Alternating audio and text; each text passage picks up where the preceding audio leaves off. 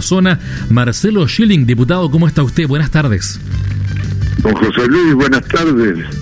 Buenas tardes a Radio Superandina, como siempre a través de ella, buenas tardes también a su distinguida audiencia. Bueno, diputado, hay novedades dentro del trabajo legislativo. Recordemos que en los últimos días, en las últimas semanas, el tema del 10% de las AFP estuvo en la palestra, se aprobó además esta posibilidad por parte del Congreso Nacional y bueno, eh, una de las cosas que también surgió de ahí era qué pasaba con las personas que debían las pensiones de alimentos. Y bueno, también se está trabajando, tengo entendido, en materia legislativa en este, en este sentido, ¿no, diputado?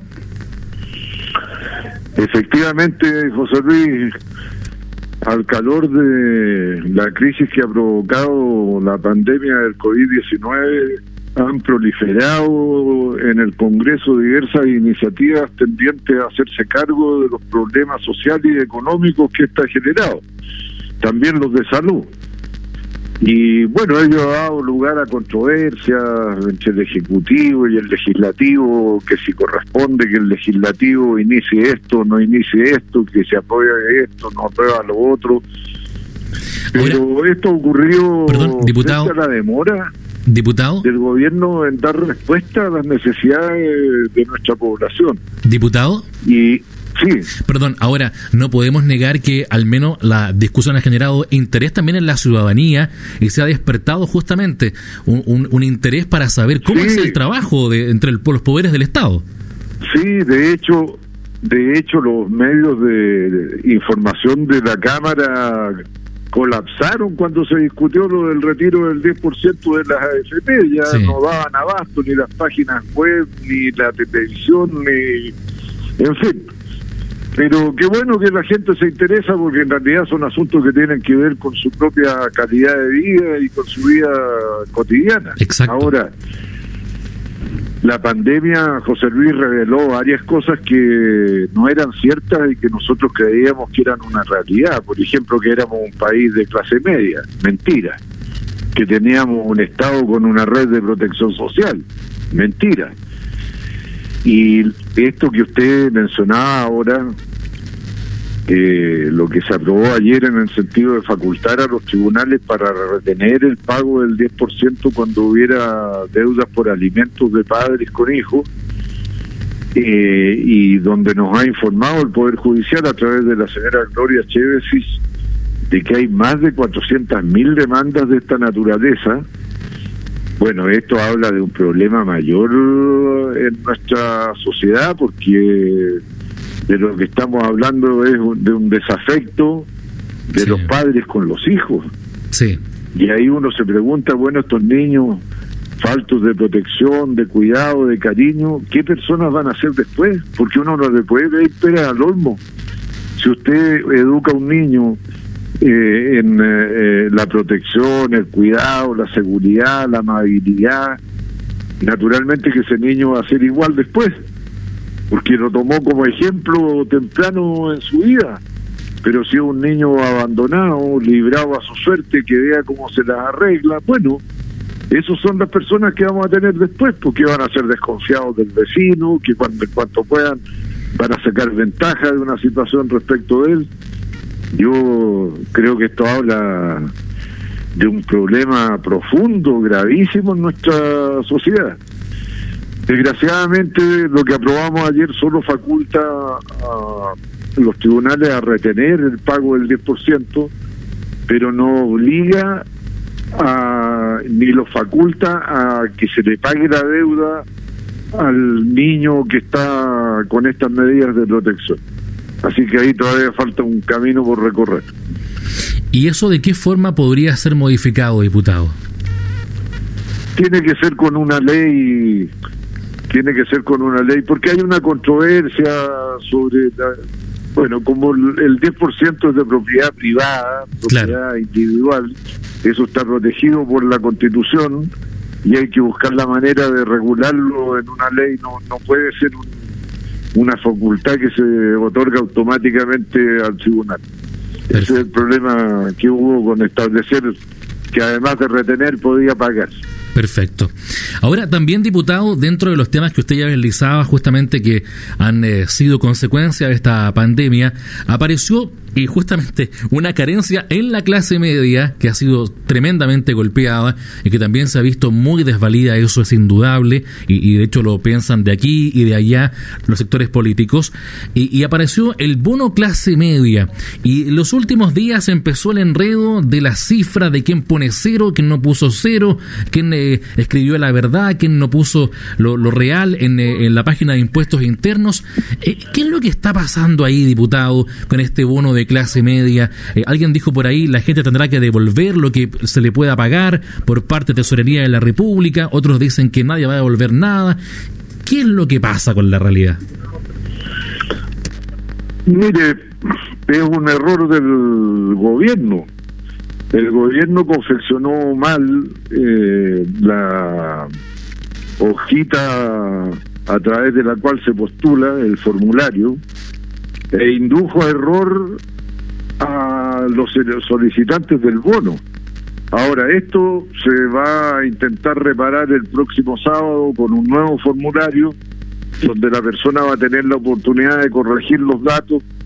Quiero decirle que eh, lo que se suponía que iba a ser eh, sencillo y prácticamente automatizado, porque este beneficio para la clase media es solo para las gentes que tienen formalidad en su trabajo. Claro. Sean dependientes o independientes, pero que llevan su contabilidad frente a impuestos internos y este, por lo tanto, puede verificar al tiro si están correctas las cifras, cuánto es lo que corresponde, si corresponde o no corresponde, y basta con ingresar el número de carnet para que ya impuestos internos se haga el cuadro completo.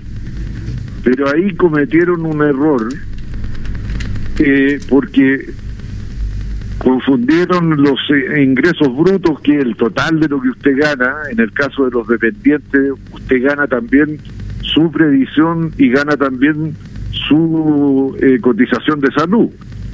Pero para los efectos tributables, usted tiene que descontar del bruto lo que es salud y previsión. Y solo paga impuestos sobre el líquido, sobre lo que quedó. Bueno, ahí se armó el enredo, con, se indujo error a la gente yo espero que se pueda corregir y quiero decirle, don José Luis, que esto de andar amenazando a la gente con cárcel por un error, que además fue inducido por su propia ineficiencia como gobierno, no corresponde. Lo que tienen que hacer es ver cómo se arregla el problema. No andar amenazando con que los van a encarcelar. Aquí la gente recurre a estas cosas por la necesidad, no porque les gusta andar haciendo es porque no tienen otra manera de generar ingresos hoy día para poder aguantar la paralización de la economía. Entonces andar siempre presuponiendo la mala fe y que por lo tanto los voy a meter presos, yo creo que es una actitud incorrecta, que hay que dar explicaciones, enseñar y bueno, si hay errores, corregirlos, pues, pero no andar ahí diciendo que lo voy a meter preso porque se equivocó cuando soy yo el que lo condujo, lo condujo al, error. Diputado, y también eh, ayer se discutió ahí en el Congreso, en la Cámara puntualmente, eh, los recursos del llamado Fondo COVID. ¿En qué quedó el Fondo COVID? Y también expliquémosle un poquito a la gente de qué estamos hablando cuando eh, señalamos esto del Fondo COVID. Mire, esta pandemia es algo inédito, nadie tenía antecedentes de cómo se iba a desarrollar, a propagar, a poder contener, prácticamente se está improvisando todos los días. Nosotros tenemos una pequeña ventaja, pero que no la hemos aprovechado bien, y esa pequeña ventaja es que vamos después de los que van adelante del problema. Claro. Y por lo tanto tenemos de dónde sacar lecciones para ver cómo nosotros enfrentamos el problema. No se está aprovechando muy bien en todo caso.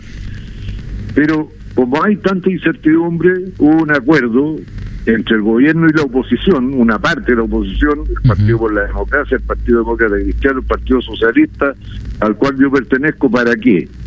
Para que se pudiera tener flexibilidad para responder con recursos frente a la pandemia. Eso significa poder llegar oportunamente y no atrasado, porque lo que ha pasado con el gobierno ahora es que llega siempre atrasado a todo, ya con este fondo se supone que tiene la flexibilidad, la agilidad para poder responder.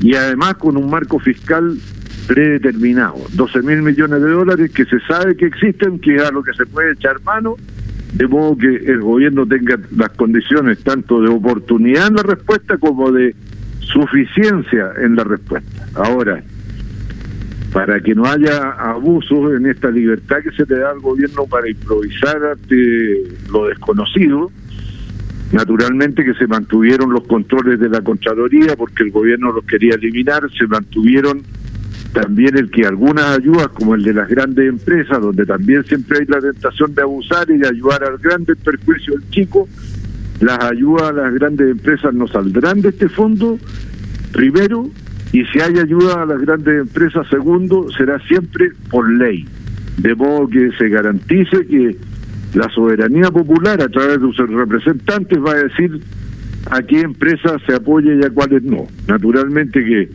no vamos a apoyar a las empresas que se han coludido para fijar precios, porque son empresas delincuentes. No vamos a apoyar a las empresas que tienen su plata en paraísos fiscales, porque están eludiendo el pago de impuestos. No vamos a apoyar a las empresas contaminantes, porque están atentando contra la salud de la naturaleza y también de los seres humanos. Y vamos a apoyar a las, a las empresas que son rigurosas en el cumplimiento de sus obligaciones laborales, que son amables con el medio ambiente, que se las califica de verde, porque son eh, eh, cuidan el medio cuidadosas del equilibrio ecológico. Y vamos a ayudar a las empresas que pagan correctamente sus impuestos y a las que no hacen trampa en el mercado poniéndose de acuerdo en la fijación de precios. Entiendo. Te agradezco muchísimo el tiempo haber conversado con la radio Super Andina Diputado, como siempre, Al muy amable. José Luis. Gracias a usted y me disculpo por el viernes pasado, pero me llamaron justo cuando estábamos votando, así que no Sí. pude responder. Les pido disculpas. No se preocupe, diputado. Además, entendemos que en ese momento hay que estar ahí en la sala votando. Ok, Un abrazo, diputado, que esté bien. muchas gracias. Gracias por su tiempo. Adiós, gracias. Ahí estaba el diputado Marcelo.